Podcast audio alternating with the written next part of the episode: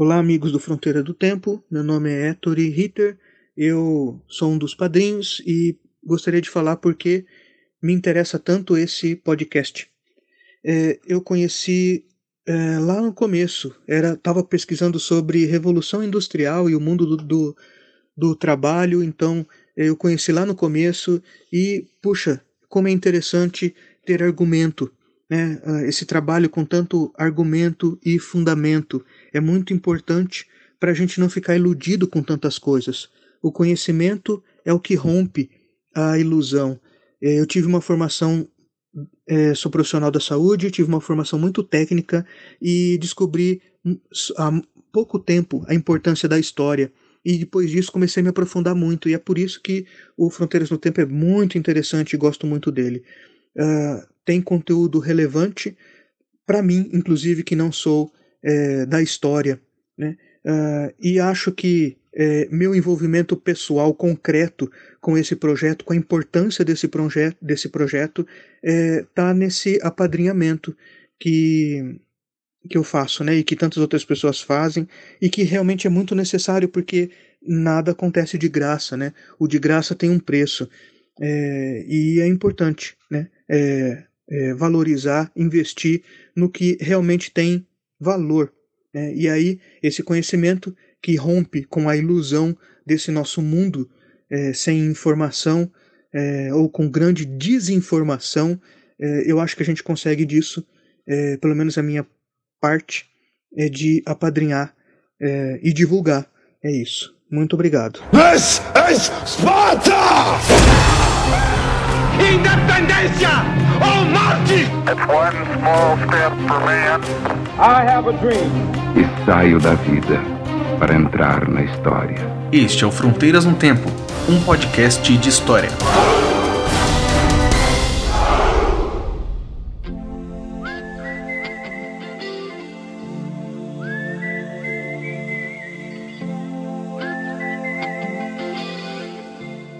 Olá, aqui quem fala é o CA. Oi, aqui quem fala é o Marcelo Beraba. E pela 44 vez você está escutando Fronteiras no Tempo um podcast de história. Estamos bem, Beraba? Estamos super bem, Cia. E você, como está aí? Estamos, estou bem também. É, estamos aí com uma pequena dívida com os nossos ouvintes, né, Beraba? Pequena, né, cara? Mas é assim. É, às vezes a gente vai acumulando as dívidas, uma hora a gente paga. Paga tudo no montão no fim do ano. É, com certeza, igual o 13 terceiro, né? Ah, maravilhoso 13 terceiro. Aproveita quanto tem. No, é, ele, é, ele entra e sai numa velocidade que a gente nem percebe. Ah, isso acontece também, viu, na vida. É, faz parte. É, cara.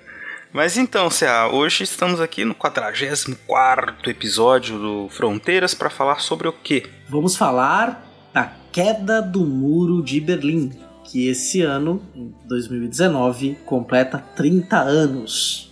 Ah, pois é, então é uma, um momento marcante da história do mundo, né, pode-se dizer, do século XX com certeza, que completou 30 anos e nós precisamos compreender os significados disso lá em 1989 e hoje, quando a gente está gravando isso, que é no final de 2019. Exatamente, são pontos marcantes. 30 anos aconteceu muita coisa. Inclusive, minha irmã nasceu no ano da, queda de Muro de Berlim. Clarice, feliz 30 anos, foi lá em fevereiro, mas. mas, né, 30 anos aí também do aniversário da minha irmã, Clarice. Foi, ah, é. Inclusive, nós estamos gravando no mês, né, que o muro caiu. Sim. O muro caiu dia 9 de novembro de 1989. O episódio saiu agora no comecinho de dezembro. Mas nós gravamos no mês, no mês certo, exatamente. É. e eu lembro, cara, mas depois eu vou falar disso, mas eu lembro da queda do muro, foi uma coisa assim emocionante. Eu já tinha, era um garotinho de 10 anos que ficava prestando atenção nas coisas de adulto. Quer dizer, é, pegou mal isso, né? Ficava prestando atenção na televisão, assim, no jornal, televisão, essas coisas. é, mas eu, eu entendi, pegou mal não, era coisa de ah, adulto, né? é, né? Telejornal, né? É. Criança nos anos 80 mal sabia o que era jornal, né? É. O videogame, o videogame estragava a TV, né? Tinha todas É, essas tinha isso, coisas. né? O Atari na TV era prejudicial pra TV, Não. deixava a tela, tela manchada. Não, assim, é que tem uma coisa, só tinha uma TV em casa, né, cara? E aí você tinha que Sim. assistir o que tava na família assistindo. Então era assim, Globo, e aí era Jornal Nacional, depois novela. Então eu assistia todo dia esses negócios à noite. Ah, normal, né? Novela, é normal. Isso aí é, é o que formou uma geração inteira de brasileiros, cara. E logo depois que a censura caiu, as novelas também mudaram o seu espectro, né? Começaram a mostrar várias coisas que antes não eram mostradas, né? Sim, Então, a verdade nua e crua. É, exatamente. Muita gente nua também. É. Ai, Deus, fim de ano é isso. Ô, Cea, é, vamos voltar então pro, pro nosso tema. Mas acho que antes tem o quê? Recados, cara? O que, que a gente vai fazer? Não, Não, tem isso não, mas não. recados, a gente já vai Verdade. direto pro episódio. Então vai, as esqueci. pessoas. A gente vai comentando no meio do episódio como entrar em contato com a gente. E a gente não para o programa. O negócio é papum aqui. Vamos direto pro Ah, episódio, então vamos tá. lá. Vamos, Já vamos estamos aqui lá. quase Então. cinco minutos. Pega a picareta aí e vamos derrubar o muro.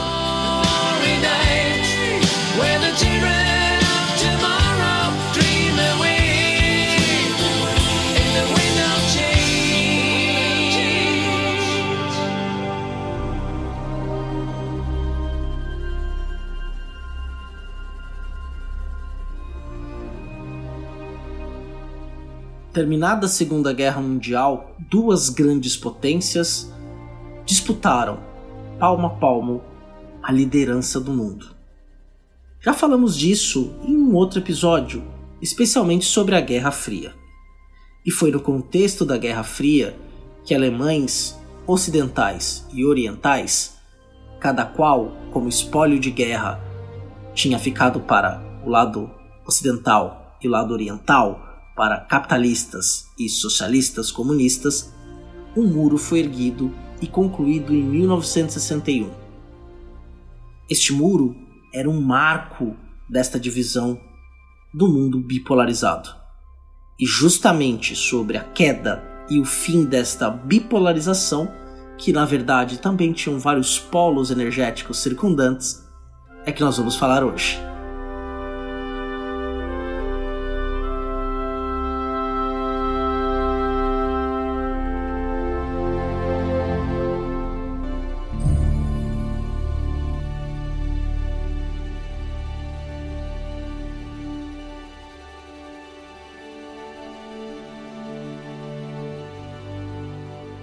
Bom, CA, então, hein? A gente vai falar de um- uma, uma situação que aconteceu logo depois. Começou né, a se desenhar logo depois da, da Segunda Guerra Mundial. Quem quiser pode, quem tiver coragem, pode ouvir o nosso primeiríssimo episódio sobre Segunda Guerra.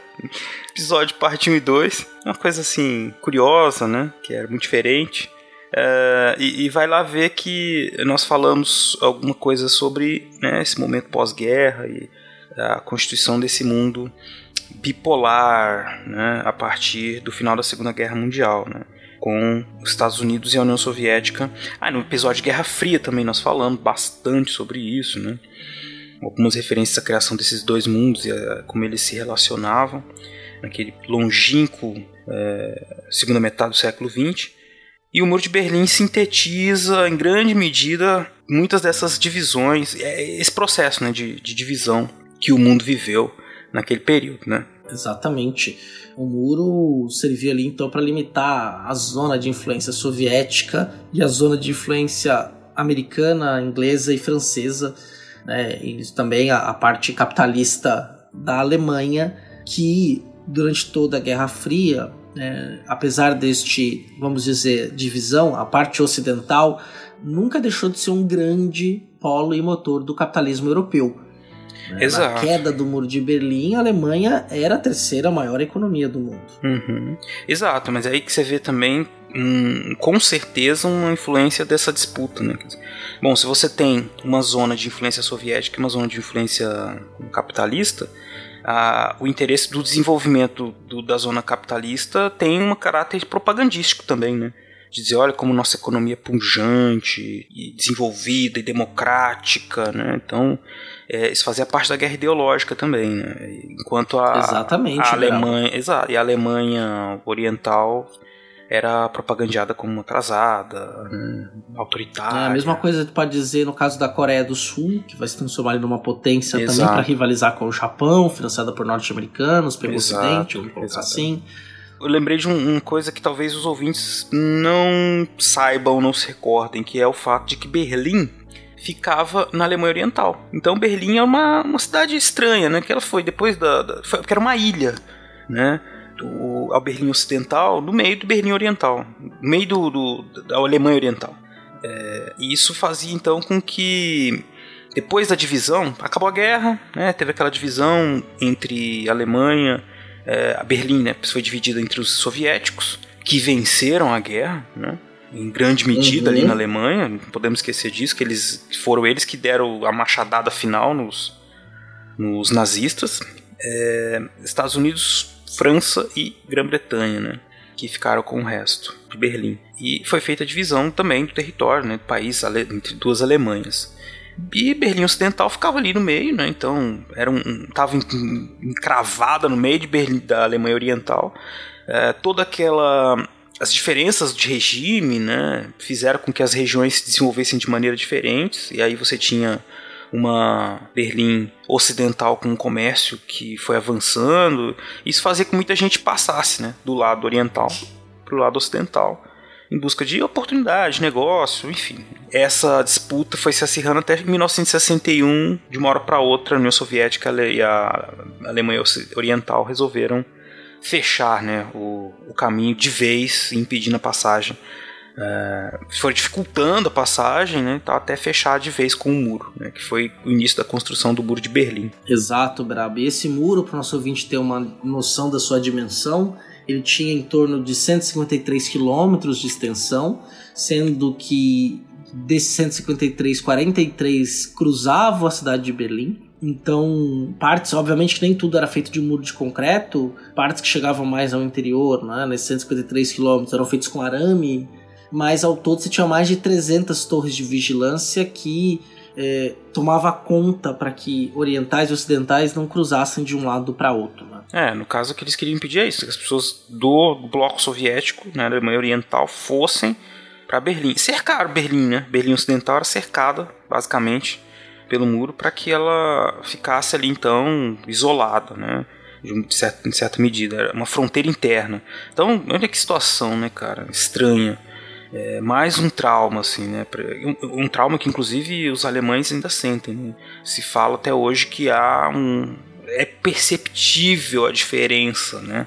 Entre o lado ocidental e o lado oriental, apesar de já 30 anos de deu início o processo de unificação, né? E essa diferença, ainda hoje, ela se dá, por exemplo, no- na ocupação demográfica da Alemanha Oriental, que é menor do que a ocidental, e em renda. Em renda também. A né? renda na, na parte oriental é menor do que na parte ocidental. É, uma coisa que é interessante, é, antes da construção do muro, estima-se que mais ou menos, é, mais ou menos não, em torno de 3 milhões e meio de pessoas tentaram ou conseguiram fugir, é, cruzar né, a, a parte soviética para a parte ocidental da Alemanha, né, ou ao todo tentaram abandonar entre 45 e 61, né? Então, assim, era um contingente muito grande de pessoas que faziam parte daquela Alemanha que tentaram, tentavam ir para o lado é, ocidental da Alemanha, e aí isso foi uma das motivações também da construção desse muro. Os soviéticos não permitiriam que tantos comrades, camaradas, né, cruzassem aí o, de um lado, sai, fugissem, né, do seu domínio, né, ou do seu território. Afinal, do ponto de vista internacional, né, do ponto de vista estatal, vamos dizer assim, eles eram é, naturais da Alemanha Oriental, logo naturais da União Soviética. Exatamente, né? É, é uma propaganda muito ruim, né? Quer dizer, ah, as pessoas estão fugindo, então não pode, né? Deveria, não eram, não estavam sendo bons cidadãos, bons, né? Então eles precisavam, é, é, era obrigatório, tinha que ficar, né? Não podia, não podia abandonar o país. E toda essa, essa situação, ela foi então culminando na, na construção do muro, no cercamento de Berlim e marcou, né, a partir de 1961, então, é que é interessante porque você tem o Muro de Berlim, mas ele remete também a todo o isolamento, a divisão do mundo, a criação e o reforço da cortina de ferro, né? Que é toda essa esse, espaço né, que dividia a Alemanha, né, a, dividia a Alemanha não, dividia a Europa, né, do leste e do oeste, é, capitalista e, e comunista, em regiões que eram então isoladas umas das outras, né? Então, o muro de Berlim, ele, num espaço menor, Berlim, de maneira geral, sintetizava essa todo esse processo que esteve representado também na divisão aí da Europa como um todo, né? Tudo como consequência da, da Segunda Guerra e depois da Guerra Fria, né? Bom, mas enfim, aí eh, esse contexto de criação do muro, ele é e, e a própria constituição do muro, eles são interessantes porque ajuda a gente a entender como que a, a União Soviética né, tentava manter né, as suas, suas fronteiras e manter a força né, dessa unidade assim do, de um bloco que seria então responsável por tentar propagandear né, as benesses né, do sistema socialista comunista no soviético uh, no mundo né? Mas é claro tem como a gente falou no episódio de Guerra Fria tem toda uma questão geopolítica que fazia com que essa essa luta ideológica ganhasse um palco às vezes muito maior né, do que a gente fala muito dessas disputas ideológicas, mas pensando, esquecendo que existiam outros interesses por trás aí que às vezes é, fugiam até dessa polarização específica que a gente fala, fala tanto. Né? Mas e aí esse muro foi se tornando um símbolo cada vez maior né, de tudo isso. Muita gente tentando fugir, sendo abatida. Né? Os números oficiais, viu, Beraba, falam de 130 pessoas, né? Mas existem uma contestação de, falando de 1.600 pessoas que foram, dire... foram mortas, né? Por tentar cruzar a fronteira. É, é, lógico que muita gente tentava cruzar e conseguia, né? Efetivamente Sim. é impossível você fiscalizar um muro gigante o tempo inteiro, né? Dessas 20 torres. Então, com certeza. E muita gente foi pega, né? E, e aí tem toda aquela coisa dos serviços secretos, dos segredos lá no. É, que impediam a gente saber o que estava acontecendo. Mas é com certeza muita gente tentou passar. E é interessante porque o, o muro foi construído é, durante o governo do russo Nikita Khrushchev. É, o Khrushchev que foi ali, o Stalin morre né, em 53 né? Depois que o Stalin morre em 53, assume o, o Gergiev Malekov, né? que fica como secretário-geral né? da secretário do Partido do Comunista da União Soviética até 55. 55 veio o Khrushchev, que é autor do famoso relatório Khrushchev, né, que vai que aí já vai estourar nos anos 70, que vai denunciar os crimes né, é, da União Soviética, sobretudo no período do Stalin, é, os, os, o isolamento nubular, as mortes, né, as intrigas políticas que levou muita gente aí a ser morto pelo regime, esse regime era um regime autoritário, né, mas de certa forma foi no governo do Nikita Khrushchev que o muro foi construído. Né, ele ficou como secretário-geral, alto secretário, alto comissariado é, de 1955 até 1964. Né, e a morte dele foi em 1971. Então, Beraba, como a gente já tinha mencionado, né, nesse governo Khrushchev, para conter essas tentativas de fuga ou desta insatisfação dos alemães orientais, naquela região de Berlim, né, construiu-se o muro em 1961, como a gente estava aí tratando. Né. É, obviamente que aí muita gente às vezes imagina quando fala do muro de Berlim, acha que o muro cortava a Alemanha inteira, né? É, no, eram 1.400, 1.400 quilômetros de fronteira que separavam a Alemanha Ocidental da Alemanha Oriental, é, mas o muro ele é realmente fincado ali na, na grande região de Berlim, vamos dizer assim. É, essa situação da construção do muro tem muito a ver com essas fugas, mas antes a República Democrática Alemã e a sua polícia política, polícia secreta, né, Stasi, ela tentou de várias maneiras interceptar todos os tipos de todas as pessoas que tentavam fugir, né? Mas era impossível. Mesmo que estava em Berlim, uma cidade, né, que eles tinham que vigiar aquela fronteira interna e eles tentaram fazer cercas é, com arame farpado e controlar a passagem de, de um setor para o outro da cidade, mas como o CA disse, né, a movimentação era muito grande, impossível de conter a solução do fechamento total foi a única que eles encontraram para impedir né, que essa, esse fluxo de mão única do Ocidente, do Oriente para o Ocidente, continuasse acontecendo. Exatamente, na Beraba. E esse em torno deste é, muro, né? E é interessante porque a gente sabe muita coisa, né? Para nós, obviamente, da parte ocidental, porque era também uma questão de propaganda, né? A Berlim Ocidental se modernizando cada vez mais rápido e a Berlim Oriental pouca coisa passava pelo muro, né? pouca coisa passava da cortina de ferro, né? que você estava Uhum. até falando quando eu te interrompi para falar da, do Khrushchev, né? e, mas que pouca coisa vinha para o Ocidente é, da cortina de ferro. Foi justamente por você ter falado da cortina de ferro que eu mencionei o Khrushchev, que foi o homem que, depois que sai ali do, do, do secretário-geral do, alto partido, né, do soviético, vamos colocar o líder da União Soviética, né, ele, tempos depois, ele vai divulgar um relatório que vai ter um impacto muito grande no Ocidente, né, porque inclusive os partidos comunistas europeus, depois do relatório Khrushchev, eles mudam a sua linha. Né? Você tem, um, no caso da história, é, o Hobsbawm, por exemplo, que era membro do Partido Comunista Inglês, ele rompe, né? Eles rom o Partido Comunista Inglês rompe com o comunismo soviético, né? E vai seguir uma outra linha, porque justamente é, os crimes que chegaram, né, que foram cometidos do lado de lá da cortina de ferro, tiveram um impacto muito grande e, obviamente, foram extrapolados né, na parte ocidental do mundo, vamos colocar assim. Não à toa, os crimes foram bárbaros mesmo. Né? Lógico. E a construção do muro, que a gente está falando aqui agora, então, ela é, como a gente está dizendo, tem a ver com esse contexto soviético que o CA está dizendo, né, dessas disputas que tiveram lugar logo depois da queda da morte do Stalin, a reconstituição lá, enfim, a reordenação lá dos poderes e a comando do Nikita Khrushchev, mas que é, são o muro é resultado também de disputas né, entre o Khrushchev e o presidente o Kennedy, né, que acabou durante os anos 50 existia uma pressão, né, uma ideia da União Soviética de fechar, né, de impedir a passagem já e tentar de, de todas as formas, mas não estava conseguindo. E a, a ideia do muro era vista como uma ideia antipática que poderia causar, tensionar mais ainda as relações internacionais. E por isso que eles fizeram evitar isso até o fim. Mas com a disputa entre o Khrushchev e o Kennedy em 1961, hum, disputas, né, o Kennedy fez um discurso que o Khrushchev não gostou, rebateu, e aí ele a União Soviética decidiu secretamente né, construir o muro, é, como se dizia, é, cercar Berlim por um anel de ferro.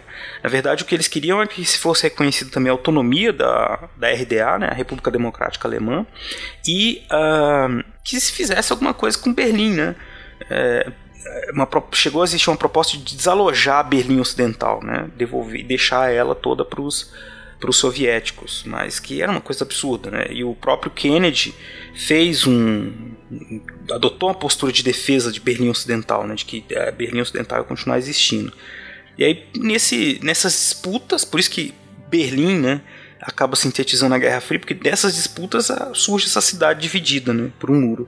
É, que acabou sendo então colocado aí por conta desses dessa esse desejo né, capitalista né, do, do, bloco liderado pelos Estados Unidos de manter uma posição, né, bater o pé.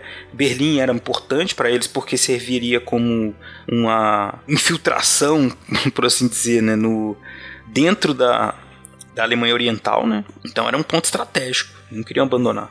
Para os soviéticos também era muito difícil né, ter ali nos seus calcanhares uma, as principais potências inimigas. Né?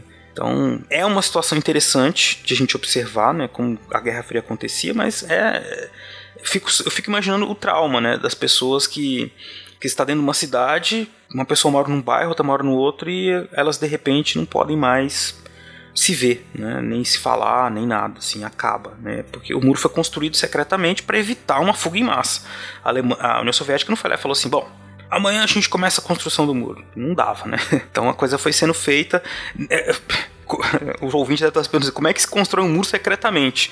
Ah, mas os soviéticos eles fazem muitas coisas que a gente nem imagina. Né? É, então... Ai, os caras eles inventavam coisas que olha, até Deus duvida. e imagina também, né, o habitante da Alemanha Ocidental, né, da Berlim Ocidental. Quer dizer, ele estava ali numa, numa, numa ilha capitalista mas para ele chegar no restante da Alemanha, tinham quilômetros até lá. Ele tava no Isso, meio. Tá no meio. Porque é, a antiga, praticamente a região ali da Prússia, né, do Sacro Império, é, Sacro Império Romano Germânico, né, que é um pouquinho maior que a Prússia, né? Pega um pouquinho mais. Só que era basicamente o norte da Alemanha, uma parte norte da Alemanha, chegando ali até a República Tcheca e a Polônia. Né? E aí no meio você tinha Berlim. Né? Tinha lá Berlim, é, a, a sede do- dos, dos imperadores prussianos, né? da, da nobreza prussiana, e no meio da Alemanha Oriental. Então você tinha. é, também não devia ser uma vida mais fáceis para os berlinenses ocidentais. Uhum, muito bem.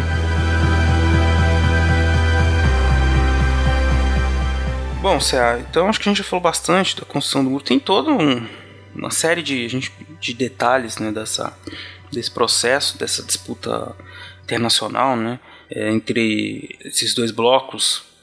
É uma guerra de espionagens, né? Ah, vai construir o muro, quando vai construir. Quer dizer, desde os anos 50, como eu disse, já se especulava no mundo ocidental que momento que os soviéticos iam fechar a fronteira. Né? O que, que eles iam fazer, né? Qual que era a sua solução? E hoje em dia se sabe, né? Então que essas, esses espiões que circulavam, eles foram jogando uma série de informações e em alguma medida a União Soviética foi bem sucedida em construir o muro secretamente, porque até 1961 se acreditava ainda numa solução menos drástica, né? para que, e- que, ia continuar ainda tensionando ali a, as relações das, dos setores de Berlim, né? O que era benéfico, digamos, para o bloco capitalista na medida em que tinha muita gente passando de um lado para o outro, eles podiam entrar também na Alemanha Oriental, promover qualquer tipo de é, ação contra, né? Então era se esperava aí uma solução menos drástica com uma vantagem, né? Para o bloco capitalista. O que não foi verdade, né? Você construiu o muro. Tava lá, bem firme e forte. Exatamente, é um muro de concreto largo, né, extenso, né, que cortava toda a cidade. né? É interessante que você tem um cartão postal da Alemanha, que é o, o Berlim principalmente, né, que é o, é o famoso portal de Aí o muro passava bem na frente do portal. Na Alemanha, é interessante quando você está em Berlim, eles têm um- um- o piso onde passar, no chão, você passa pelos lugares por onde o muro cruzava, é, você tem. O chão é diferente. É como se fosse a base do muro mesmo, sabe? Uhum. Eles não É. mudam aquilo. E aquilo você corta a cidade inteira. Você consegue. Os lugares onde o muro passava, especialmente a região do centro ali, você tem. Inclusive tem até um cartão postal. É, que é um. Tem um pedacinho do muro de Berlim aqui em casa. Olha só. É bem. É, era todo pichado, colava o chiclete. Inclusive, próximo do portal de Brandemburgo ainda hoje tem alguns pequenos, pequenos pedaços, mas pequenas mostras do muro que ficam expostas. Né? Aí você olha assim. é, como eram, tinha coisas escritas dos dois lados né, do muro, um monte de chiclete grudado, algum, algumas partes eram pintadas, pichadas, né? Aham. Ainda da época da que ele existia como de fato como muro, não mais como uma- apenas um monumento, né? Deste passado. Verdade. Bom, Cé, e eu acho que agora vale a pena a gente falar um pouco sobre como que o muro começou a cair. Exatamente, né? E para falar como o muro começa a cair, a gente pode voltar a falar do Khrushchev, né? Também, porque de certa forma é, o Khrushchev tenta ali fazer algumas reformas, né? Porque tem uma coisa que é, que é interessante que o, o nosso ouvinte saiba, né? e foi ali também um dos grandes méritos é, da própria União Soviética e que, e que também manteve, de certa forma, os seus 40 e poucos anos de existência.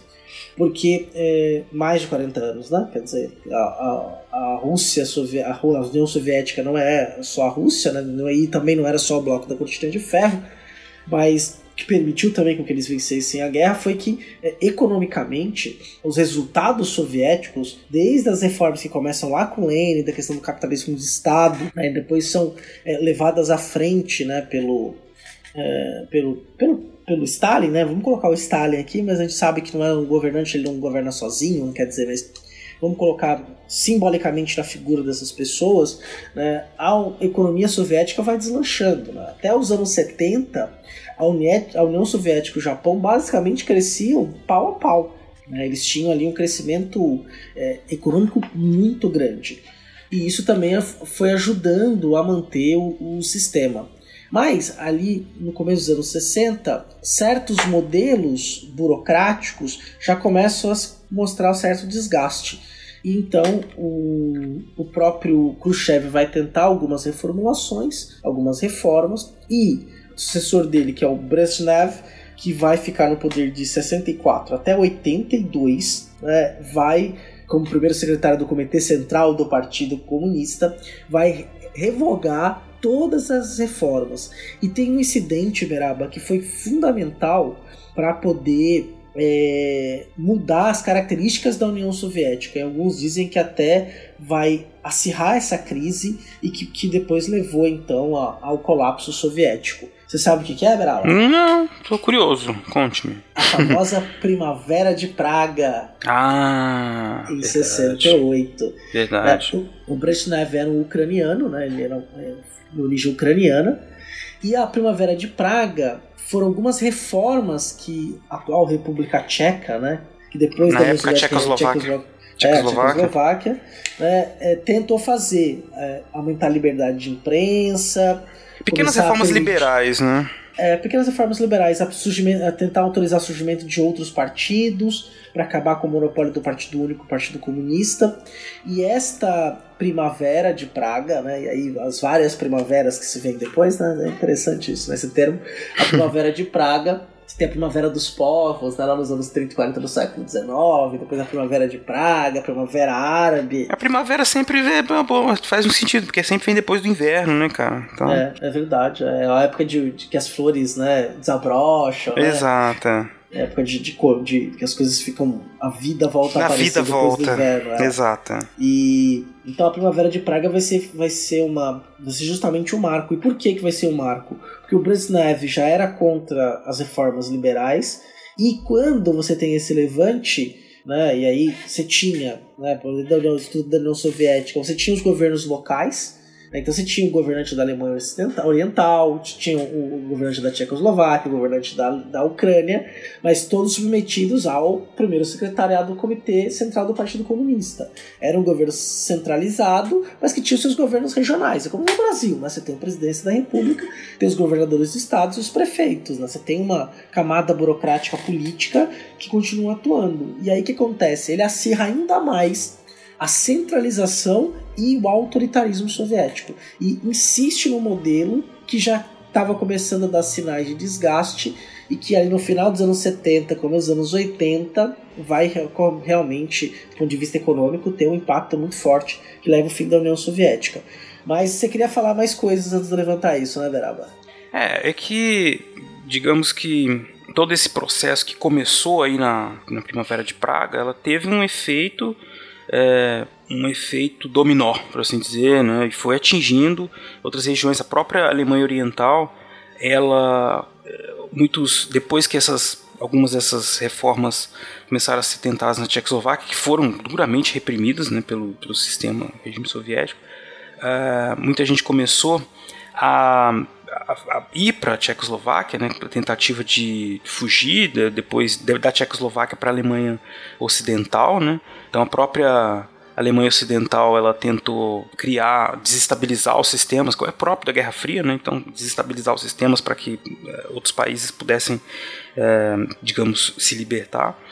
Mas, junto a essa crise econômica da União Soviética, outros países também passaram por ondas revolucionárias, né? como na Polônia, que vinha um- uma série de greves eh, e da atuação do Sindicato Solidariedade, que conseguiu finalmente ser legalizado depois de um tempo, né, em 1989.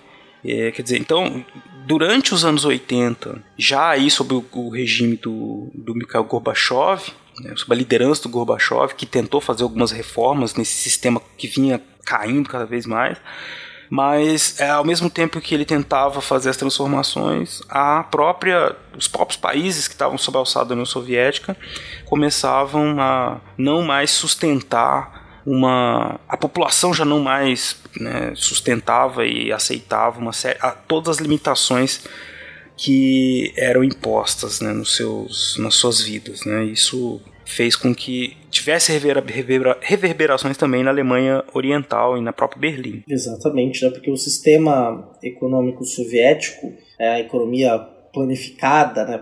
planejada, né, o governo do grande irmão, vamos colocar assim, né, que você planeja tudo, né, marca tudo, ele compunha um sistema totalmente intrincado e altamente independente das suas partes, né. Então, se você começa a ter problemas em uma parte, vai em cascata afetando todas as outras, né. É, bem lembrado, por, por exemplo, e os problemas iam aparecendo né, em cascata mesmo. A gente não pode esquecer que o Gorbachev assumiu em 85, já tentando introduzir a política da Glasnost e a perestroika, né? Exato. Que o CA vai falar um pouco melhor depois sobre o que, que era. Mas tudo estava caindo. Inclusive, a gente teve em 86 o acidente de Chernobyl, né? Na Ucrânia. Que também fez, abalou seriamente as estruturas do poder na União Soviética. É, na medida em que mostrou uma, uma fragilidade muito grande né, no, no controle de uma situação perigosíssima como foi nessa de Chernobyl e a bagunça ficou generalizada, né? É, você, viu a, você viu a série da HBO, Beraba? Da- Eu vi, é, eu achei um pouquinho dramatizada demais, assim, algumas coisas. É muito assim. A visão ocidental, vamos dizer, né, da coisa. Mas tudo bem. Eu fiquei muito com o pé atrás. Bom, os caras estão falando inglês, né? O negócio não, não tá muito certo isso aqui. Mas tudo bem. Mas foi muito boa. Gostei da série, muito boa. Nossa, eu achei sensacional. né? Sensacional. Tudo Isso, né? que é bacana que no final eles explicam, né? Na parte que eles vão mostrar os personagens reais, né? Aham. Que eles mostram como é que eles é, romantizam mesmo, né? Colocam uma pessoa como o herói, né? Mas na verdade era uma equipe de mais de 30 pessoas. Sim, sim. É pela escala, né? E aí, assim, a gente não pode. Uma coisa que é, que é importante, né? Que a gente não pode esquecer, que os soviéticos. Por que, que os soviéticos conseguiram é, lançar o primeiro satélite? Tem um veículo espacial, né, um lançador espacial. Inclusive a base tecnológica dele é ucraniana, que tem até hoje. Que os caras tinham, é, os caras da União Soviética tinha um, um polo de desenvolvimento científico e tecnológico sobre, na área industrial, armamentista, né, que era impressionante. Essa questão da, da endurecimento do regime do Brezhnev, quando chega lá no começo dos anos 80, a taxa de inovação tecnológica é, industrial e científica da União Soviética não chegava a 2% ao ano. E antes era coisa assim, níveis absurdos de inovação industrial e tecnológica que tem uma estagnação.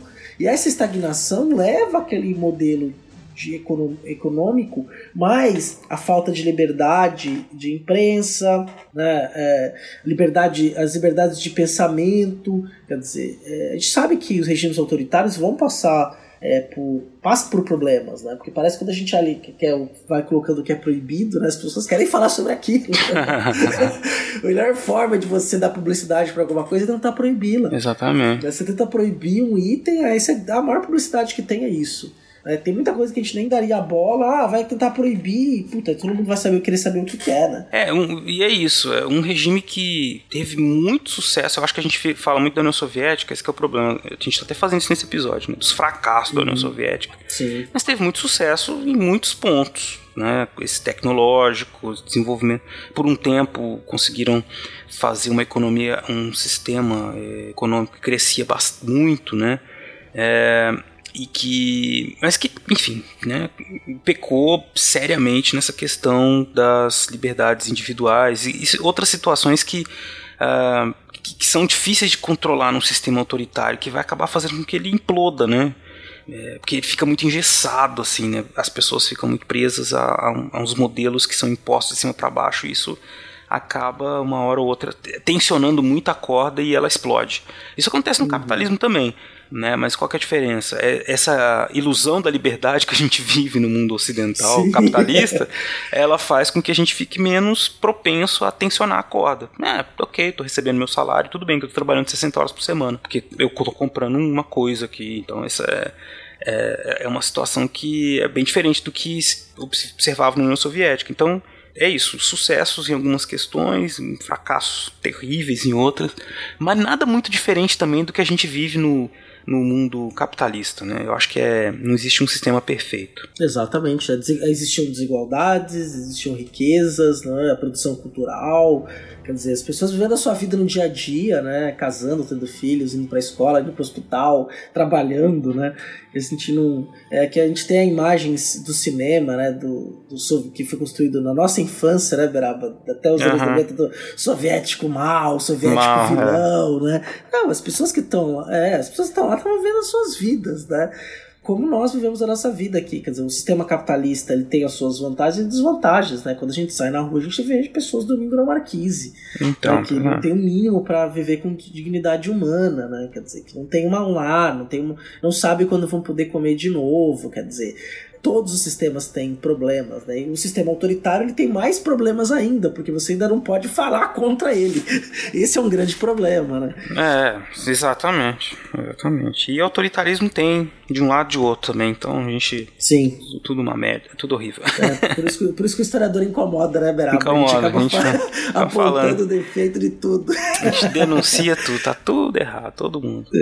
Por isso que as guerras de narrativas querem calar, calar primeiro os historiadores, né? Mudar a primeira versão dos historiadores. Né? Exatamente. Que quem controla o passado, controla o futuro. Quem controla o presente, controla o passado. Exato, olha só.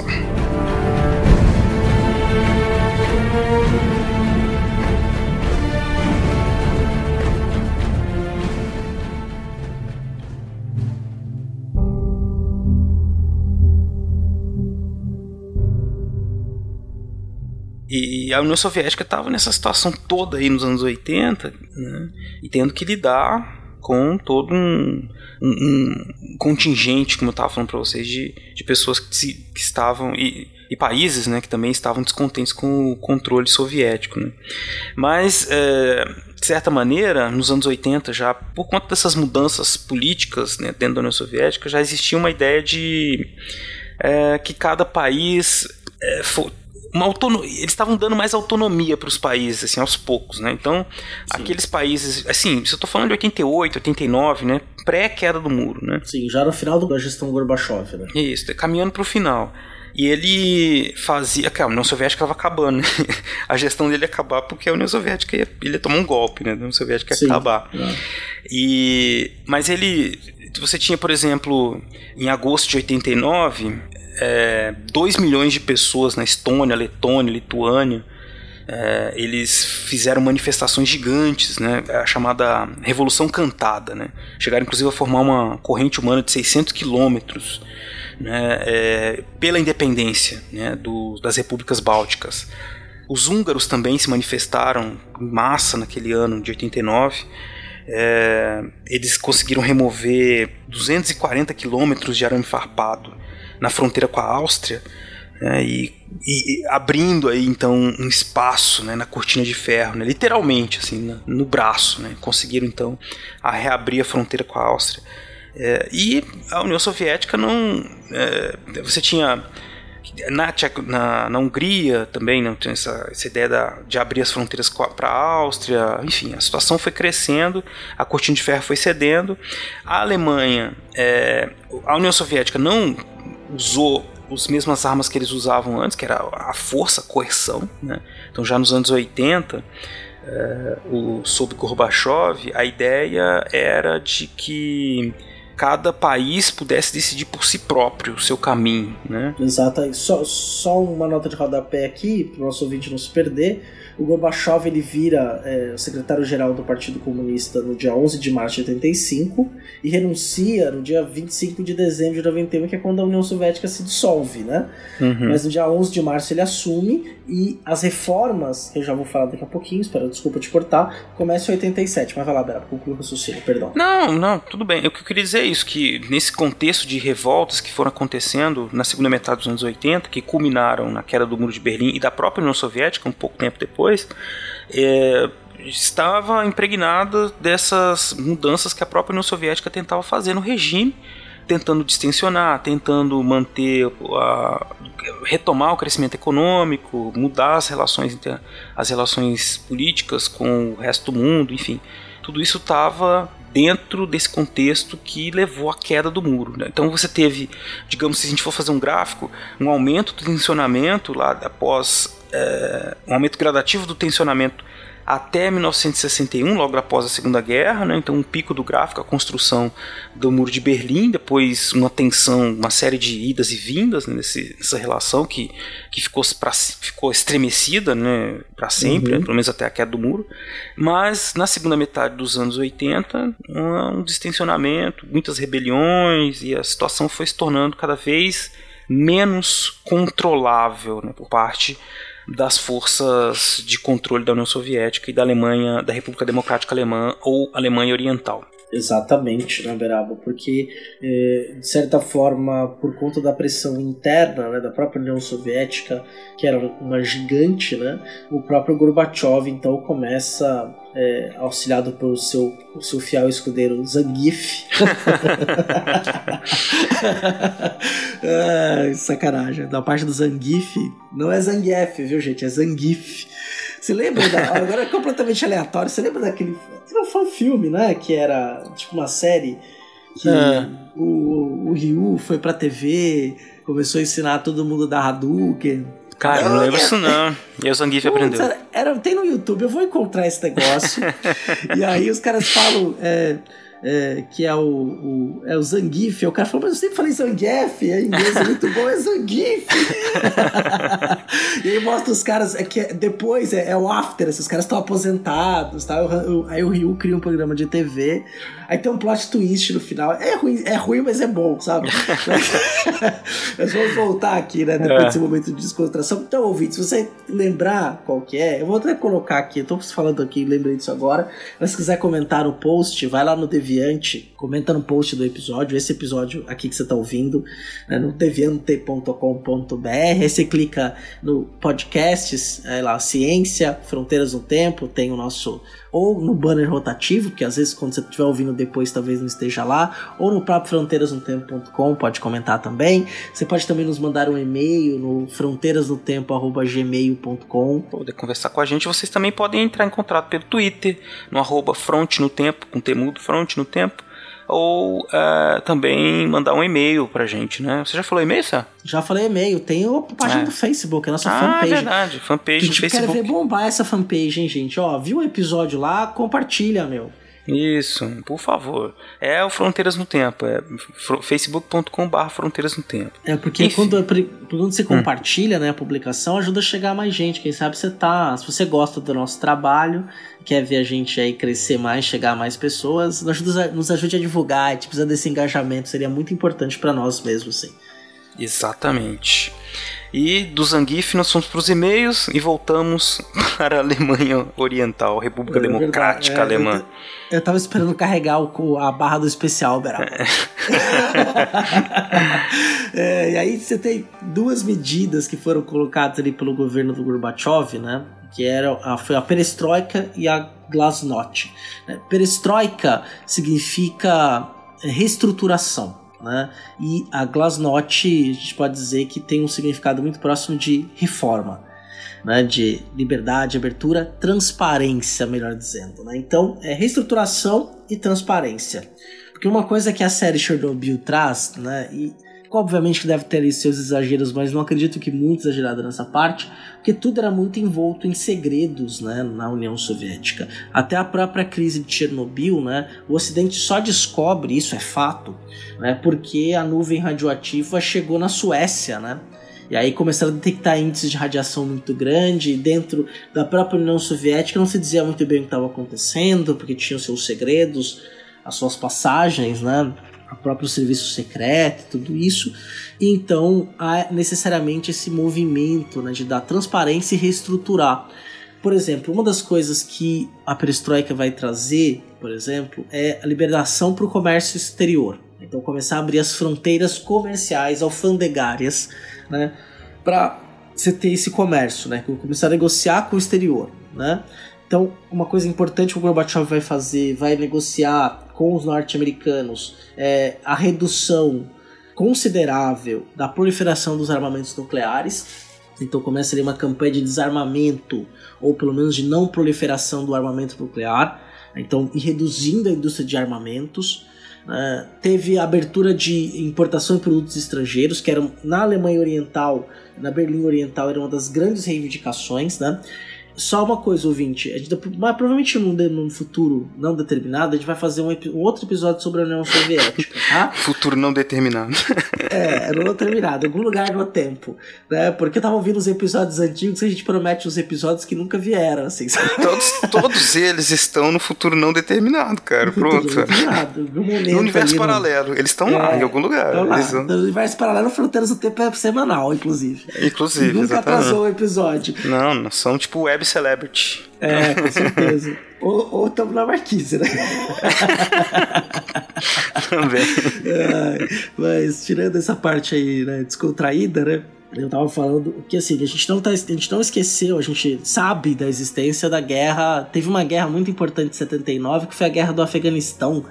E a guerra do Afeganistão foi fatal para a opinião pública também começar a contestar o regime. né? Então Exato. isso é uma série de elementos que levam a insatisfação né, com o regime. né? Aí só para concluir aqui a questão da perestroika, os tópicos, né, alguns tópicos da perestroika, então abre para com comércio exterior, redução de armamentos, abertura de importação de produtos estrangeiros, fim do limite de fabricação de produtos, né? Porque e ao mesmo tempo fim do planejamento da econômico feito pelo Estado, porque era tudo muito contado, então tem que produzir tanto de tanto, era planificado, né? É, se o Excel, o Excel seria um deus na União Soviética, né? Você planifica tudo, põe na planilha, né? Ai, meu Deus. Ah, e o Fencas, o Fencas ia adorar isso, cara. Nossa, certeza. O Fencas é o, é o- é o- é o deus do Excel. É, então, passa a se reduzir subsídios à economia né, e começa a incentivar que pesquisadores, engenheiros estrangeiros passem a entrar na União Soviética para poder contribuir, né, com, tro- trocando experiências científicas de inovação. é, inovação inclusive industrial, né? É, vai incentivar a questão do empreendedorismo, ou seja, né, é, o modelo é, econômico soviético né, vai começar a se transformar, abrindo caminhos ali para reformas liberais e para uma economia capitalista. E olha que interessante, né, Beraba? Hum, A China tá fazendo isso mais ou menos ao mesmo tempo, né? uhum. Nos anos 70, 80, a China tá passando pelo mesmo processo, só que o, o partido, só que as reformas liberais não chegam à China, né, porque inclusive até hoje a China não é uma democracia, né, é um governo de partido único, mas a parte econômica os chineses fizeram, né? É, mas a China tem característica muito diferente, né? Do, Sim, é outro do povo, é outra cultura. É, Fato. um, não dá nem pra dizer que ela tá alinhada com a União Soviética, ao contrário, a gente falou isso no episódio de Guerra Fria, né?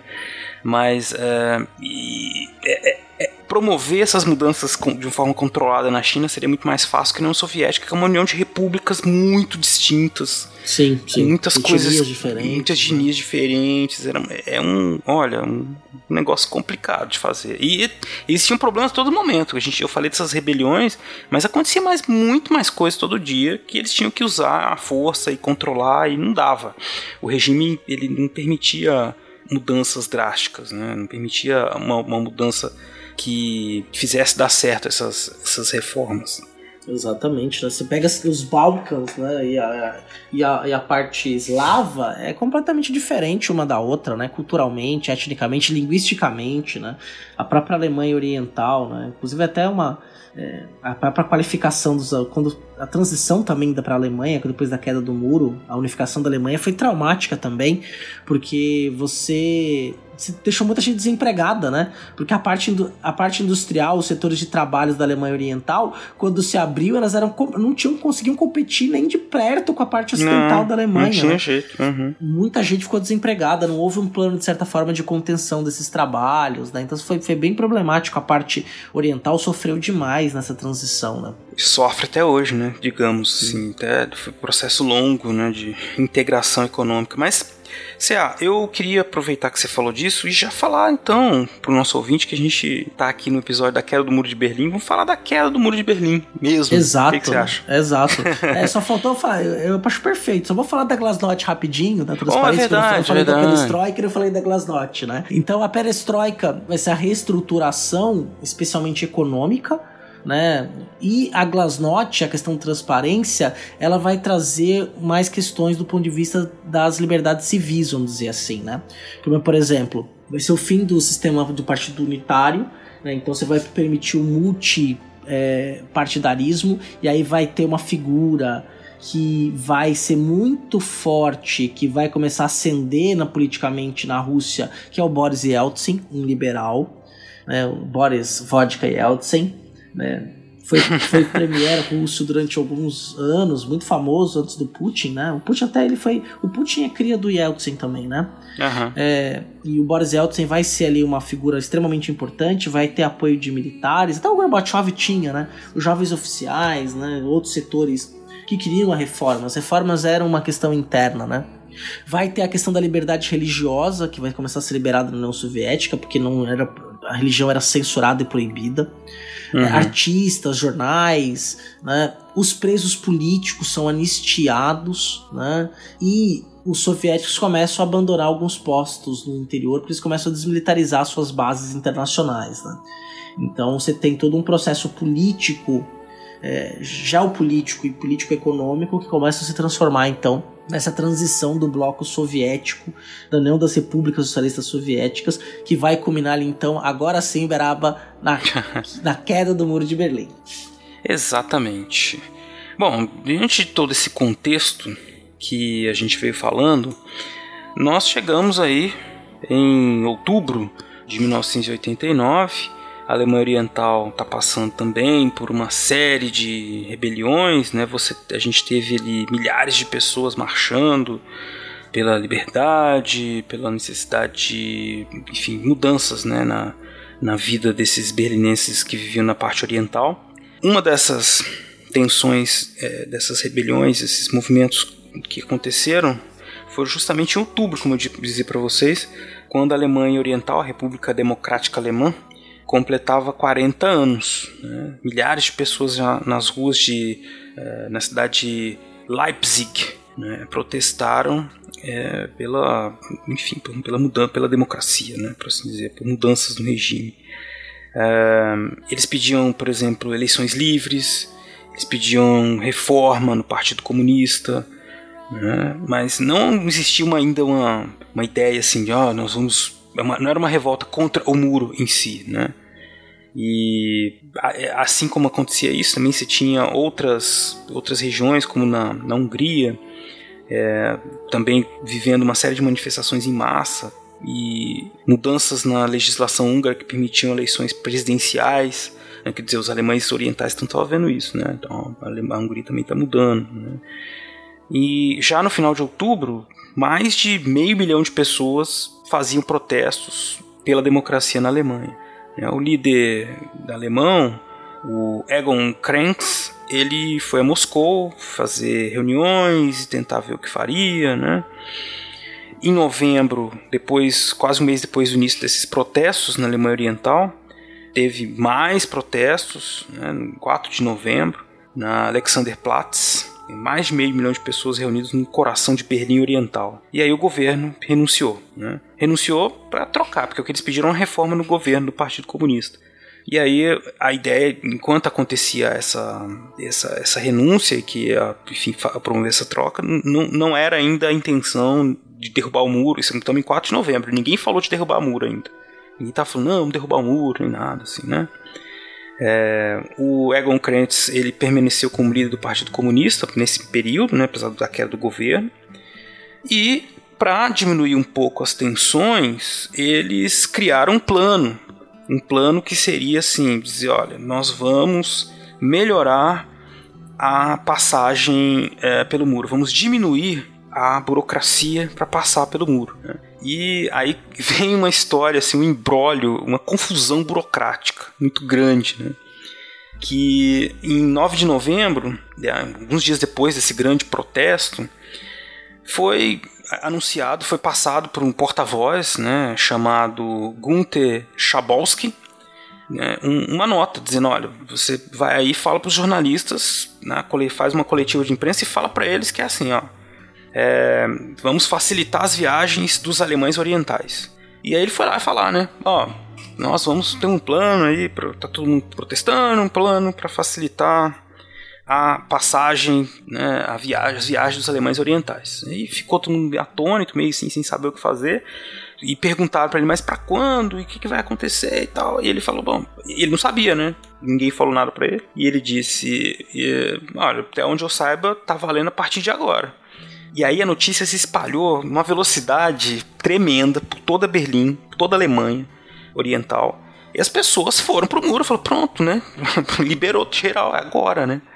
E começaram a caminhar pro muro, é, pra, porque acreditando que a legislação tinha mudado, que a passagem agora seria livre. Chegando aquelas multidão no muro, é, não, hav- não houve resistência dos vigias, né?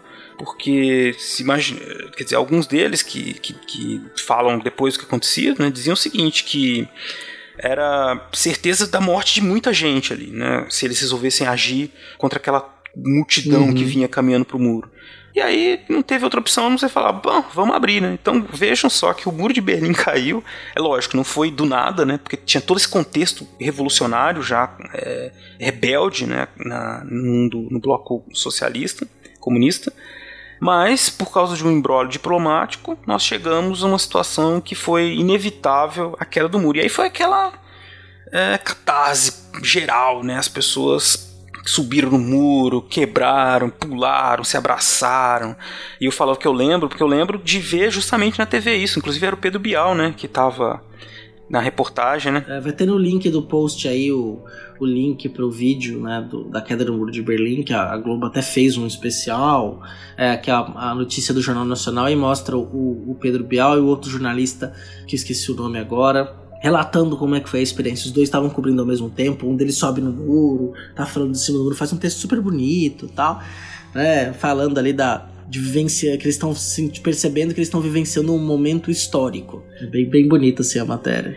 É, e foi isso, né? Foi, é, é uma cena bonita de se ver. Quem não teve a oportunidade de ver, que não era nascido ou que já esqueceu, tem muitas é, dessas cenas no YouTube. A gente pode deixar algumas para vocês verem. Então, é, muitas fotos assim da emoção dos alemães, né, do, Orien- do- de Berlim Oriental e Berlim Ocidental se encontrando, né? E, enfim, aí como você já disse, né? Foi feita começou um processo de reunificação, tentaram criar algum plano ali, mas as- a co- foi tudo meio assim, sem, sem planejamento, né, naquele momento, né? Não tinha não foi não foi possível planejar, foi uma coisa que aconteceu pelo próprio desgaste do regime como um todo? Não tinha jeito. É, vários grupos, né? Vários. é, Pipocou grupo revolucionário, é, descontentamento político por todo o território da União Soviética, né? Exato. E a, a Ucrânia foi a primeira a se separar, né? Ainda antes do final Uhum. do governo né, Gorbachev, a Ucrânia já se levantou muito forte, foi a primeira a se separar. E aí, quando o Boris Yeltsin assume o poder, né, a Rússia acaba sendo então considerada a herdeira da União Soviética. É por isso que a Rússia está também no Conselho de Segurança da ONU até hoje, né? Exatamente.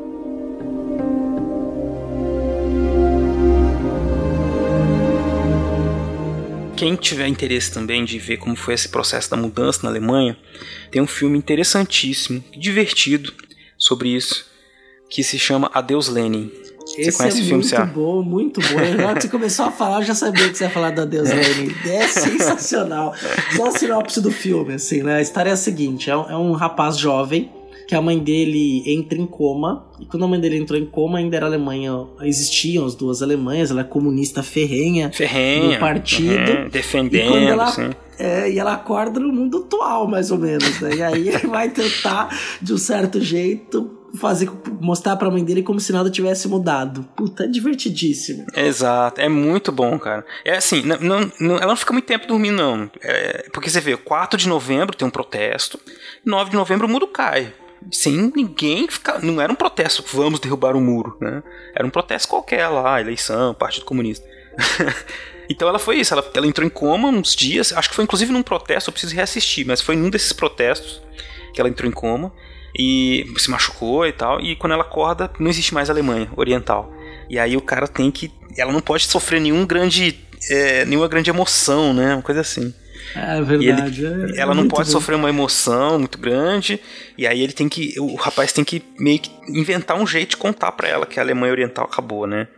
E enquanto isso ele vai disfarçando. É muito bom, cara. Muito engraçado. E mostra bem como que esse processo, essa separação gerou, né, uma, uma série de traumas no- nos alemães e na forma como eles viam aí né, os ocidentais, orientais. É bem legal, bem legal esse filme. É, muito recomendado, é uma ótima lembrança, uma recomendação sensacional, né?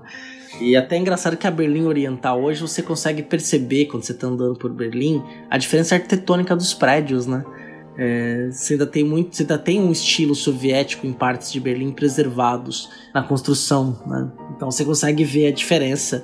Hoje na parte oriental da cidade você tem muitas é, comunidades é, turcas, né, de origem turca e de origem árabe em geral, né? Embora os turcos não sejam árabes, né, a gente não pode confundir um com o outro, mas que vivem, que migraram para a Alemanha. é, você anda por aquela região, você percebe né, essa transformação é, cultural mesmo e populacional da, da cidade. Tem muita reforma. Eu, quando estive em Berlim faz muito tempo, eu fiquei na Karl Marx Stresser, né, que era co- cortada pela Lenin Stresser.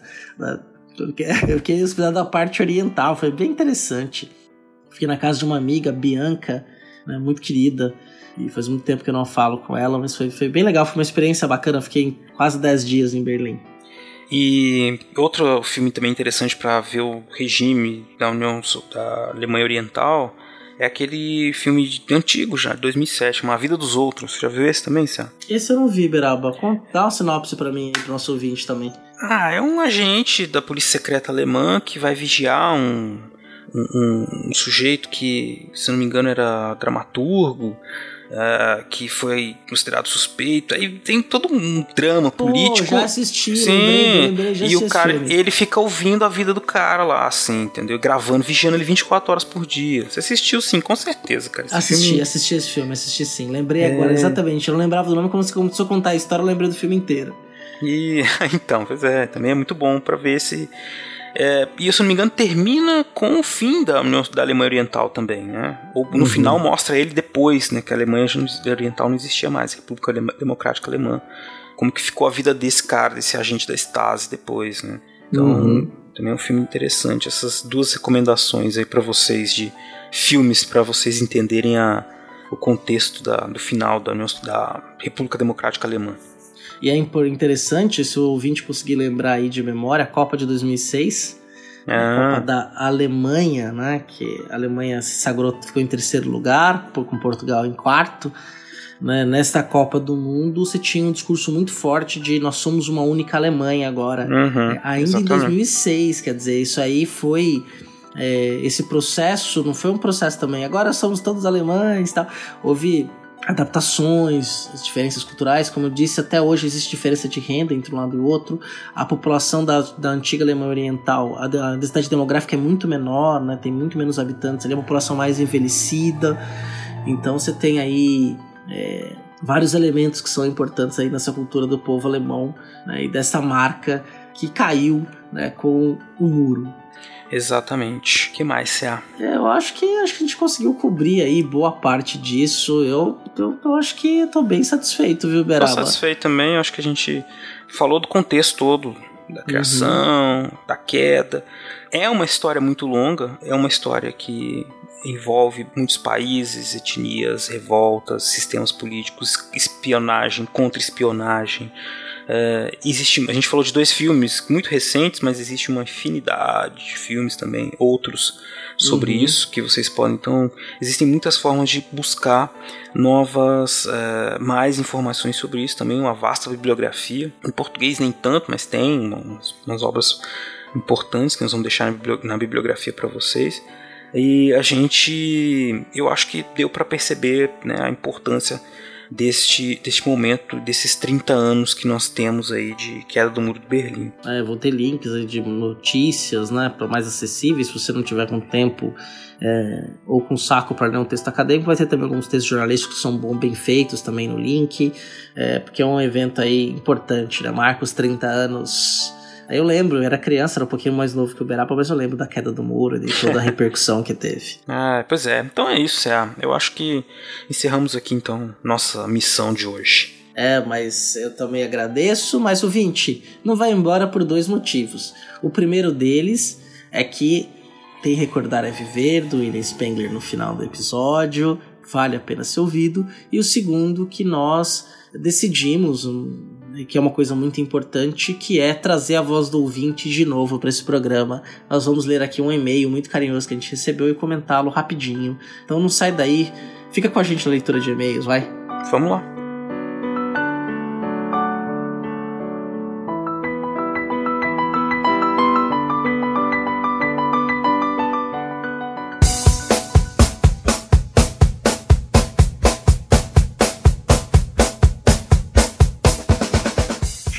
Retornamos à sessão de e-mails, comentários, cartas de amor e das marretadas no muro que nos divide. Muito bem, eu tava com o microfone desligado. Ah. é, tanto tempo que gente não e-mail, né? É uma coisa que eu Isso. acabei não, não comentei, né? Que é, é, o nosso WhatsApp. O nosso WhatsApp está, por enquanto, desativado.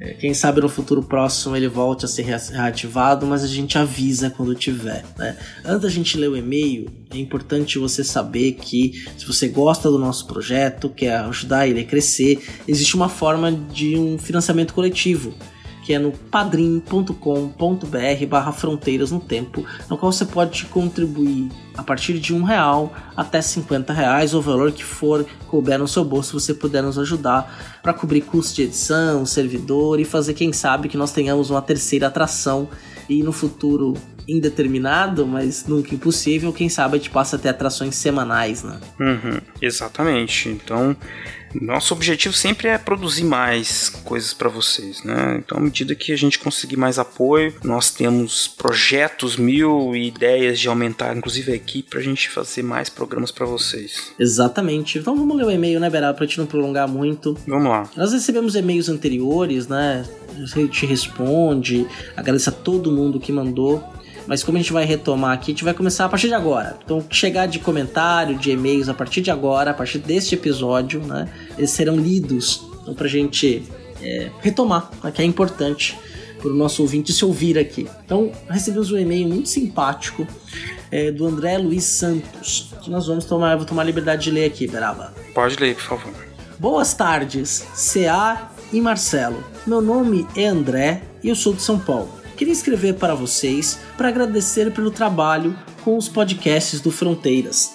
Desde a adolescência eu gostava muito de história. Na verdade, eu sou historiador frustrado.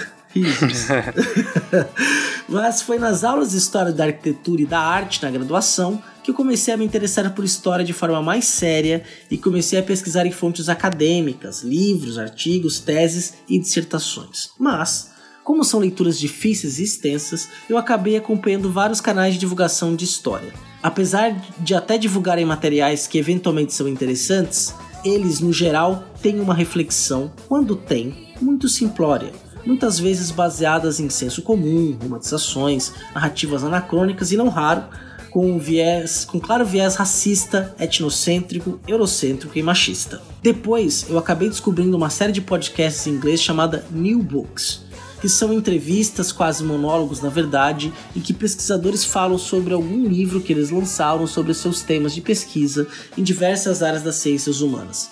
Eu gostei muito porque tem essa visão acadêmica, crítica e atualizada. As desvantagens são a barreira da língua, a quantidade muito pequena de material sobre o Brasil e América do Sul e também a monitoria do formato, a frieza. Foi então que, algumas semanas, eu conheci o podcast de vocês. O bacana de ver vocês é que além desse apuro científico, tem descontração, tem a palatabilidade que vocês trazem ao assunto e, é claro, as temáticas muito mais ligadas à nossa realidade brasileira, tanto do ponto de vista de história como de contemporaneidade. A abordagem de vocês, e que para mim é o diferencial de ouvir historiadores e pesquisadores e não jornalistas ou entusiastas amadores da história, é exatamente o ponto de vista técnico, crítico e científico que vocês trazem, ou seja, a historiografia, conceitos, relações e as problemáticas para além de uma simples narrativa de fatos passados. Isso narrativas de fatos passados colocadas entre aspas no texto. História é muito mais do que isso! Exclamação. Além de ser muito legal conhecer os vários eventos históricos pouco celebrados, mas muito importantes que vocês trazem, também é muito interessante e transformador ouvir essa problematização de eventos periódicos históricos batidos e que nós, às vezes, achamos que conhecemos, mas que tem muito mais coisas envolvidas e que vocês ajudam a enxergar. Acho que trabalhos como o de vocês fazem um excelente meio de campo entre a academia e a sociedade. Algo sempre tão necessário, especialmente hoje, tempos de nazismo de esquerda, Revolução de 64 e etc. Bom, se, se posso, para finalizar, gostaria de sugerir dois temas. Um na categoria de histórias pouco conhecidas importantes, e outro na categoria de histórias muito conhecidas e geralmente mal contadas. Seria a Revolta de Felipe dos Santos e a Guerra do Paraguai. Desculpa se me estendi muito, Parabéns e muito obrigado pelo trabalho de vocês. Vai ser triste quando eu ouvir todos os programas retroativos e não puder mais ouvir vários por semana. É um maratonista esse rapaz, né? Abraços atenciosamente, André Luiz dos Santos. Poxa, muito obrigado. Que e-mail bacana, cara. Que, que mensagem bacana, né, Cia? É, ele captou bem assim a nossa nosso objetivo principal com fronteiras desde sempre, né? Que foi esse de trazer uma discussão que é muito específica dos historiadores para todos vocês que são nossos ouvintes. É, a gente, eu lembro quando o episódio que a gente falou, eu me lembro bem de uma gravação que a gente fez um episódio que era sobre por que conhecer a história, em que a gente falou muito disso, né? Que a gente vai estudar a história pensando num tipo de história e quando estuda né, nível da universidade, né, de graduação, percebe que ela é muito maior do que aquilo, né? Do que os fatos, por assim dizer. E, e a gente quer passar isso para todos vocês. né? A história ela é maravilhosa justamente porque ela é feita pelos homens, pelas mulheres, e ela é complexa, ela tem muitos, muitas, muitas eh, facetas importantes que a gente pode entender e problematizar, né? se perguntar o que significa tudo aquilo. Isso é muito bom, é, é renovador, né? muito legal. Exatamente, nosso trabalho de história pública e de divulgação científica da história, né, Beraba, que a gente faz aí com muito prazer há mais de cinco anos. Exatamente. É, tanto é, André, o teu e-mail foi tão bacana que a partir do seu e-mail a gente decidiu voltar com a leitura de e-mails. Exato. Agora todas, todos os episódios vamos ler pelo menos um e-mail. Pelo menos um, né? É, um e-mail, um comentário, alguma coisa. Né? Comentário, alguma coisa assim, pra gente poder continuar conversando com vocês. E mandar um salve, né? Porque hoje um amigo nosso, Rodolfo Neto Grande, né, falou que uma aluna. Grande neto. É, o Grande Neto descobriu. É, Grande Neto, Rodolfo Grande Neto, verdade. Isso, isso. É, o nosso querido Rodolfo, né, fã de Adam Sandler, né, tem igual o Renanzinho, tem, ca- tem caderno do Adam Sandler. Sacanagem. Rodolfo já gravou com a gente aqui o, o História e Cultura Pop, se você não viu, ouça, né, o que estudou o Batman no mestrado. Quem sabe tem que trazer o Rodolfo pra falar mais de história e quadrinhos aqui, né? E aí, eu quero até o dia que a gente trouxer o Rodolfo, eu quero convidar também o PJ Brandão, lá do podcast Nicolas e do HQ Sem Roteiro também pra conversar com a gente. Cara, como eu gosto do trabalho deles, viu? Sou super fã do. Sou super fã do, do, do podcast Nicolas. Divirto horrores. Eu fiz a maratona deles aí. é, me divirto horrores mesmo. E que eu tô falando dessas coisas todas porque eu tô tentando achar aqui o sobrenome da Amanda, que é aluna do Rodolfo, e ficou super feliz ao descobrir que o Rodolfo é nosso amigo. Eu falei, falo, é, vou mandar um salve para a Amanda. Salve para você então, Amanda Taeli. Né? Fiquei feliz aí de descobrir. E indiquem para mulheres, porque é muito bom aumentar o nosso público feminino. Né? No, perfil do nosso ouvinte é um perfil masculino, mas nós queremos também que as mulheres nos ouçam, cada vez mais receber mulheres também no Historicidade, para ter a voz feminina aqui, que é né, uma voz mais do que importante, mas fundamental nessa construção de conhecimento histórico e de sociedade mais igualitária e justa que a gente sonha. Então, eu queria dar um salve aí também, aproveitando, será que você mandou seus salves todos aí, pro meu aluno Luiz Felipe. Ô Luiz Felipe, Uncle Phil, eu tô ligado aí que você anda indicando nosso podcast pro pessoal aí, pras meninas. É isso aí, cara, muito bom. Bom saber que a gente tem um fã aí que divulga o podcast pra, pra muita gente, fora da universidade, inclusive. E eu sei que você tá se dando muito bem indicando nosso podcast. Continue assim. É, fiquei sabendo dessa história, né? Sensacional. Tem um salve pra mais alguém, Beraba? Não, não tem mais não, cara. Tô de boa. Então vamos agradecer os nossos padrinhos, né? E madrinhas aqui que colaboram com o nosso projeto e ajudam que a gente é, chegue cada vez mais longe, né? E não se esqueça, ouvinte, que tem Recordar a Viver ainda. Então vou ler rapidinho aqui pra você não descansar e desligar, tá? Então, vamos lá, é o nosso salve para os padrinhos e madrinhas. Alexandre Guedes Viana, Alexandro Júnior, Anderson Garcia, André Passignolo, desculpa, André Pocinholo. Por que eu tô invertendo colocando A onde não tem, né? Andréa Silva, Andressa Cardoso, Arthur Cornejo, Caio César, Caio Sérgio Damasceno, Carlos Alberto Palmezani, Carlos Alberto Júnior, Carolina Leon, Cláudia Bovo, Anne Marculino, Eduardo Lopes, Héctor Ritter, Felipe Rosa, Felipe Santana, Flávio Henrique Dias Saldanha, Henrique Scheffer, Iago Marcondes, Yara Grise, Isaura Helena, Jonatas Lima, João Galiza, José Carlos dos Santos, Letícia Duarte Hartmann, Manuel Mácias, Marcos Sorrilha, Maiara Reis, Moisés Antiqueira, Paulo Núnzio, Rafael Oliveira, Rafael Gino Serafim, Rafael Machado Saldanha, Rafael Almeida, Rafael Bruno, Raf Raul Landim Borges, Renata Sanches, Rodrigo Halpe, Rodrigo Pimentel, Rubens Lima, Senhor Pinto, Thiago Gonçalves, Wagner de Andrade Alves, Williams Caquete, William Spengler, Yuri Morales e a dois padrinhos anônimos. Muito obrigado, muito carinho por todos vocês, que honra, eu sempre falo isso, de ter, contar com o apoio de vocês e o patrocínio de vocês pro nosso trabalho. E a amizade, né? E a A As pessoas amizade. viram nossos amigos, né? A gente passa a conversar com eles no grupo. Às vezes a gente Uhum. nem interage tanto, mas sempre conversa, conversa em particular, e é bem legal. assim. Eu aprendo todo dia com aquele grupo, cara. Eu, eu não consigo interagir na velocidade que as mensagens aparecem, mas eu, eu sempre que eu leio eu me divirto muito, cara. É muito bom. Sim, o nível é muito bom, uma conversa muito, Muito sempre muito bom, saudável, muito respeitosa com sempre, todo mundo, cara. um nível bacana, bom. assim. É uma Não, ilha, gente- é uma ilha de, de boas novas no mar da Isso, WhatsApp. isso, exato. Mas então é isso, Cé. Vamos pro Recordar Viver? Vamos pro Recordar Tô- tô- Viver. Tô curioso pra ouvir. E Will, forças aí, viu, meu amigo? Grande abraço pra ti. Um abraço a todos vocês aí que estiveram conosco até aqui. E nos vemos, nos ouvimos no próximo Fronteiras no Tempo. Exato. E não vai, esperamos não atrasar, viu? Grande abraço. Até o Natal! É verdade, tem que sair, mas tem que sair um episódio de final de ano aí, né? Quem sabe, Isso aí, episódio. especiais. Novidades boas virão em 2020, hein? Isso, é virão com certeza. Um abraço. Abraço.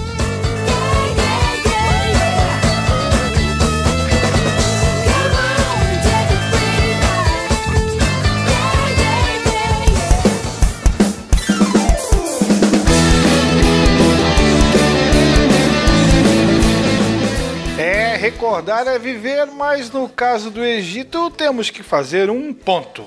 Não recorde, na verdade, esqueça aquela imagem dos egípcios antigos como um povo sombrio, obcecado pela morte, que morava no deserto e construía pirâmides magníficas à base de muita chicotada nos pobres escravos. Como vimos no último programa, essa imagem é, para dizer no mínimo, injusta. Os egípcios, um povo moldado sim pelas enchentes do Nilo, isolado por desertos de um lado e cercado por mares de outro, eram detentores de uma cultura que hoje se chamaria de alto astral. Eles gostavam de cantar, desenhar, perfumar. Se a mulher tinha um papel importante na sociedade, eram artistas, arquitetos e possuíam uma literatura riquíssima. O trabalho, principalmente para os agricultores, era árduo. Nos primeiros mil anos dessa civilização, eles tinham poucos direitos, mas isso foi mudando ao longo do tempo. Adoravam seus deuses, normalmente podiam sustentar suas famílias, decoravam suas casas de barro com motivos florais e admiravam o faraó como um deus. Os egípcios eram um povo como qualquer outro, eles não viviam esperando a morte. As tumbas, principalmente as das pessoas comuns, celebravam a vida. Nelas são retratadas festas, caçadas, passeios com a família. Muito do que tradicionalmente aprendemos vem de ideias equivocadas herdadas de gregos e romanos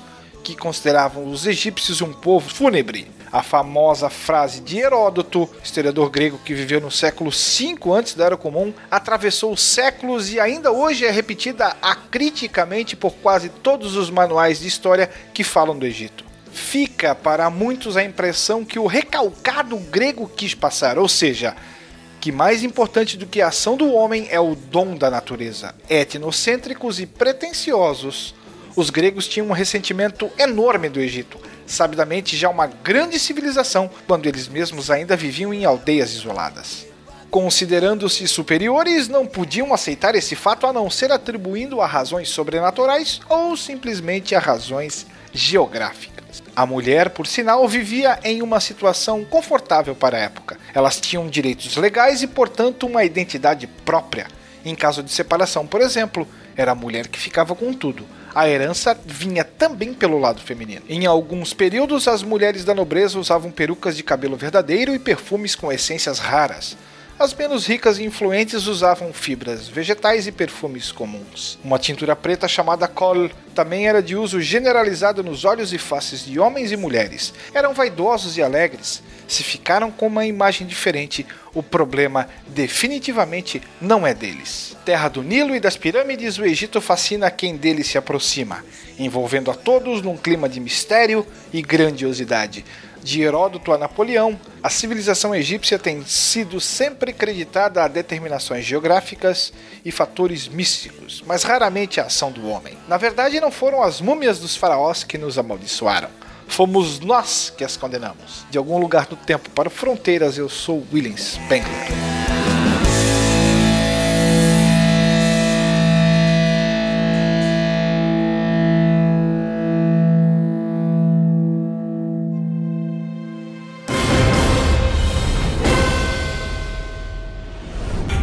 Este programa foi editado por Tapcast. Edições e Produções de Podcast.